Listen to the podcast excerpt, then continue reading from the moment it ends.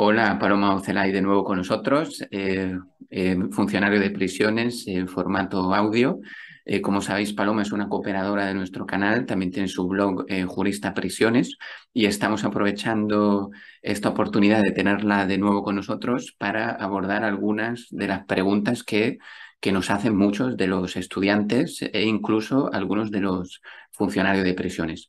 Entonces, Paloma, ¿nos podrías hablar un poquito más de la población reclusa en España? ¿no? ¿Cuántos son hombres, mujeres, primer, segundo, tercer grado y dónde podemos conseguir esas estadísticas? Eh, sí, mira, eh, te voy a. He consultado un poquito lo, más reciente que he encontrado acerca de las estadísticas que elabora de manera oficial eh, la Secretaría General de Instituciones Penitenciarias. hay una página web de esta institución que se llama institucionpenitenciaria.es y ahí podemos encontrar muchísima información, incluyendo información para opositores y todo lo que tenga que ver con la propia oposición, pero hay un apartado en el que podemos encontrar las estadísticas más actualizadas. Entonces, en esas estadísticas actualmente eh, se encuentra, por un lado, eh, contabilizados todos los, todo lo que afecta a todos los internos de toda España y están desglosados lo que afecta a Cataluña y al País Vasco, porque en este momento son los que tienen las competencias transferidas. Cataluña desde hace muchos años y País Vasco más recientemente.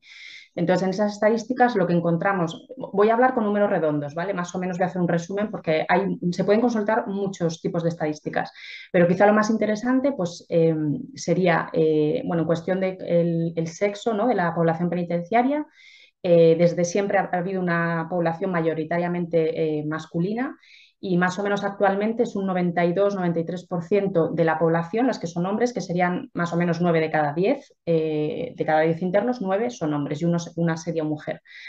Eh, y luego, por ejemplo, por edades, que también es interesante, eh, tenemos en las prisiones de adultos, hay, hay internos que pueden tener desde los 18 años en adelante. La mayoría, más o menos el grueso de la población penitenciaria está entre los 30 y los 50, ¿vale? Es como lo que más abunda eh, por edades. Luego, pues hay, hay otras, eh, otros números que pueden ser interesantes. Por ejemplo, em, en las prisiones españolas hay presos preventivos, internos que son presos preventivos, es decir, que todavía no están condenados, y también hay presos, eh, hay internos que están ya condenados y se les llama penados, ¿no?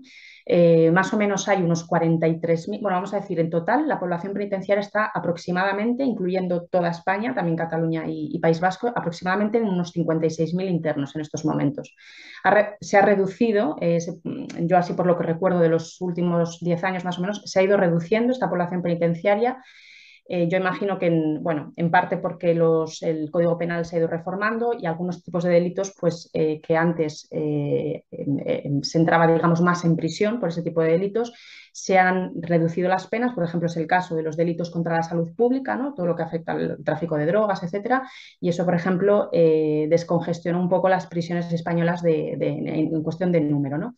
Pero bueno, habría otro tipo de factores que podemos valorar otro día, pero sí que ha habido un descenso en los últimos 10 años, vamos a poner, de, la población penitenciaria. Ok, disculpa que te interrumpa, ¿en qué te refieres la salud pública, las drogas? Que ahora el límite para, para, ser penado es mucho más, eh, digamos, que antes las penas por el tráfico de drogas, digamos, por los delitos de tráfico de drogas, antes las penas eran mayores.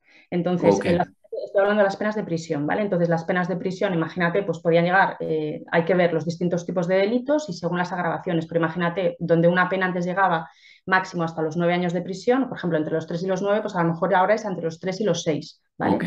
Entonces, claro, eh, eso supuso una escarcelación de muchos internos en ese momento que se produjo la reforma eh, que pues si tenían el límite en los nueve años, de repente, claro, si ya llevaban ocho, se les tenía que escarcelar, ¿no? Entonces, eso, por ejemplo, fue uno de los factores. Eh, entonces, bueno, tenemos unos 56.000 internos en total. De esos 56.000, eh, aproximadamente están penados, es decir, ya condenados con sentencia firme, con una o varias, unos 43.000 y el, resto, luego hay unos 9.000 que están con, eh, situación preventiva, es decir, están a la espera de juicio y de que se les eh, condene o se les absuelva. Y luego hay eh, aproximadamente unos mil eh, internos que están penados con preventiva, lo que llamamos penados con preventiva. Es decir, que ya tienen alguna condena firme, pero tienen alguna otra eh, pena preventiva, perdón, prisión preventiva que se tiene que resolver. ¿no? Luego em, hay, hay, más o menos aproximadamente unos 500 internos con lo que se llama medida de seguridad, es decir, que no, están, no tienen pena. Esto habría que ver también, habría que distinguir, porque también hay muchos penados que tienen penas y medidas de seguridad. Son distintas eh, consecuencias, digamos, mm, consecuencias jurídicas del delito, ¿vale? Las penas van asociadas en general eh, a la comisión de los delitos y las medidas de seguridad estarían asociadas a eh, personas que han cometido un delito, pero están asociadas, digamos, a su potencial peligrosidad. Son personas que se denominan inimputables o semi-inimputables, ¿vale? Pero bueno, sobre esto podemos hablar otro día, es un tema muy interesante, ¿no? Cómo complicado. Las mm. medidas de en prisión y, bueno, qué relevancia tiene. Entonces, habría como unos 500. Estas estadísticas son un poquito aproximadas, ¿vale? No, tampoco son perfectas, pero aproximadamente. Y eso sería el resumen del tipo de... Y, en cuanto a, por ejemplo, eh, extranjeros o nacionales, Unión Europea, eh, ¿qué porcentaje tenemos? Pues más o menos lo que, de lo que mirabas en las estadísticas más generales, en estos momentos de los 56.000 más o menos que hay en total, 16.000 aproximadamente son extranjeros y el resto son españoles. hay muchísimos tipos de nacionalidad. hay de todos los tipos, pero bueno, pues eh, hay muchos, eh, pues por ejemplo, hay muchos africanos, eh, tanto subsaharianos como argelinos, marroquíes, hay muchos, evidentemente hay muchos extranjeros de, de, Europa, ¿no? La Unión Europea, digamos, de países cercanos, eh, también hay, de vez en cuando encontramos a, eh, pues alguno americano, ¿no? que, me refiero, perdón, alguno norteamericano y hay muchos más eh, latinoamericanos, ¿vale? O sudamericanos, según como lo queramos llamar, centroamericanos también de Centroamérica. Hay de todo, pero bueno, también hay japoneses, hay, es más minoritario, pero hay muchos hay muchos árabes también. De hecho, el idioma, el, árabe, es uno de los idiomas que están contemplados en, la, en, el examen, en los exámenes del cuerpo para la oposición, eh, los exámenes de oposición del cuerpo técnico superior de instituciones penitenciarias, es decir, para juristas y para psicólogos en este momento, tienen un examen de idioma y el, idioma que pueden elegir para examinarse puede ser cualquiera de la Unión Europea o el árabe. Ah, precisamente por la prevalencia que tiene y la importancia que tiene en prisiones este. ¿Y en cuanto a primer, segundo, tercer grado? Pues eh, más o menos hay, eh, vamos a ver, de todos de los internos que eh, están, hay que distinguir, es muy parecido, pero no exactamente lo mismo, lo que son los grados penitenciarios y el régimen penitenciario, ¿vale? Más o menos, más o menos vamos a decir así por encima, pero todos los internos que están en, en, prisión están en un régimen, ¿vale? Que puede ser régimen, sean penados o preventivos, ¿vale? Están en régimen o bien ordinario, que son la mayoría, Luego hay algunos que están en régimen cerrado, ¿vale? Como con un mayor aislamiento, vamos a decir, pues por una potencial peligrosidad o diversas causas. Y luego hay otra serie de internos que están en régimen de semilibertad, ¿vale?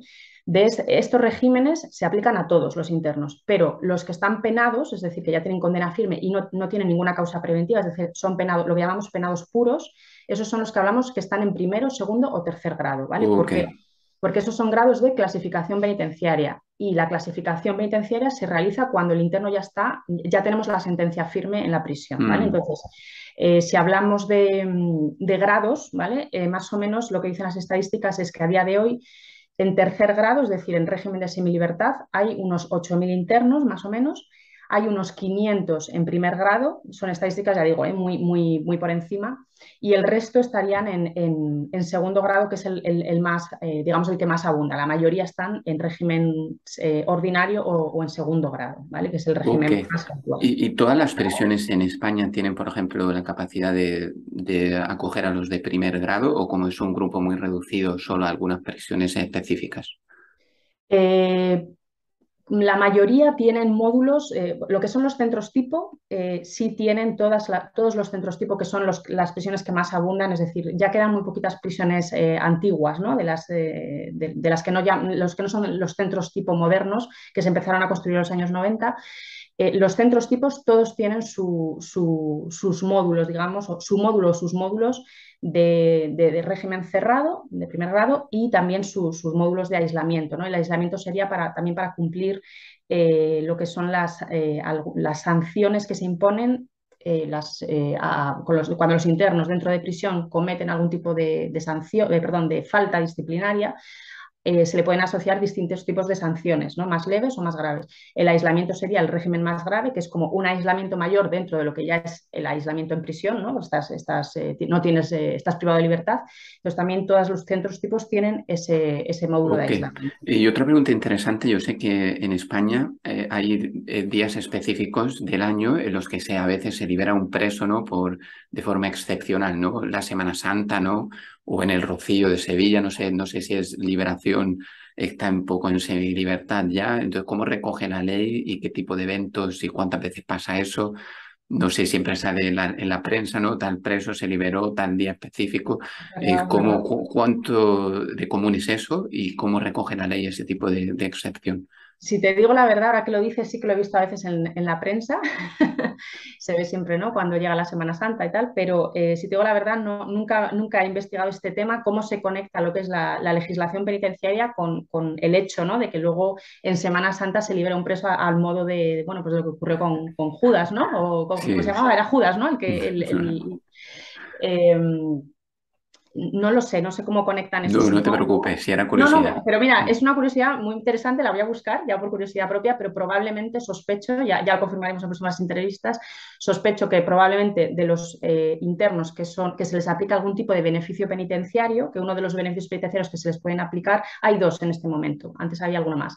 Eh, el, adelantamiento de la libertad condicional, ¿vale? Ese sería un beneficio mm. penitenciario, y otro sería el indulto, ¿vale? El indulto penitenciario. Entonces, eh, es, supongo que será de los internos, eh, y probablemente pues en Andalucía, ¿no? Que, que, han obtenido uno de esos beneficios, me imagino que, se aprovechará para hacer ese acto. Pero la verdad que no lo sé, pero lo voy a Ok, pues lo vamos a investigar.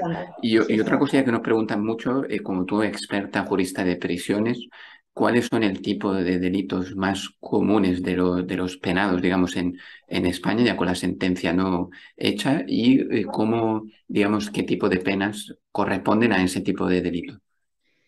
Pues mira, te voy a, tengo aquí la estadística delante y no está muy ordenada, pero más o menos te voy a decir, eh, te lo voy a decir mirándolo porque a veces eh, cambia un poquito, más o menos sí que siempre son los mismos, pero a veces suben y bajan, ¿no? Porque están ahí eh, eh, siempre, desde hace muchos años, los delitos más abundantes o más típicos por los que más ingresa en prisión eh, son los delitos contra el patrimonio, vamos, lo que vulgarmente llamamos robos, hurtos o delitos contra la, propiedad. Iñaki Urdargarín.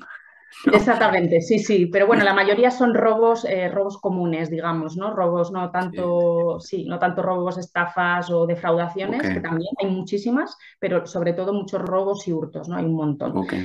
Eh, luego, en segundo lugar, ahora mismo está y suele estar eh, los delitos, lo que, hablábamos antes, los delitos contra la salud pública, es decir, los delitos de tráfico de drogas. Contra la salud pública eh, son muchos más delitos que el tráfico de drogas, pero mayoritariamente suelen ser estos, los, que están relacionados con, el tráfico de, sustancias estupefacientes de todo tipo y eso sí, abunda evidentemente en unas regiones más que en otras. Yo me encuentro en Galicia y en Galicia siempre tradicionalmente eh, ha sido una de las regiones donde más abundan este, este tipo de delitos, pero bueno, en toda España están eh, generalmente en segundo lugar. En estos momentos están en tercer lugar eh, los delitos de, mm, de, violencia de género.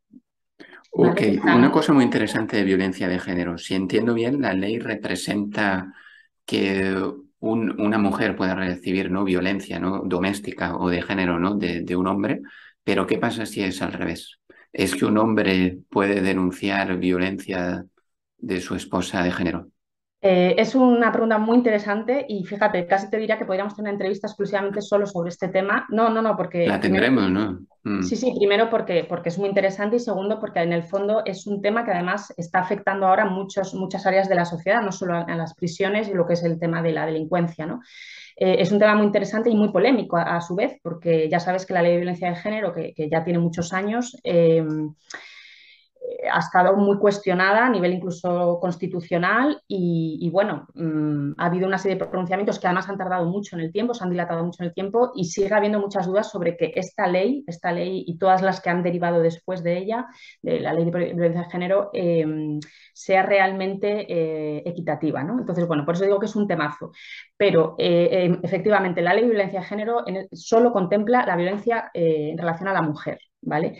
De hecho, eh, y, efectivamente puede haber violencia contra el hombre, y de hecho lo hay, eh, la hay, y hay mujeres que están en prisión por haber eh, ejercitado violencia contra sus parejas varones, las hay, son pocas, porque primero porque ya has visto que es una de cada diez internos son mujeres, y muy pocas están por estos casos, pero las hay. De hecho, yo ya he visto incluso sentencias en las que se condenan a los dos, es decir, ha habido violencia por parte de ambos eh, mm. cónyuges o, miembros de la pareja. ¿no?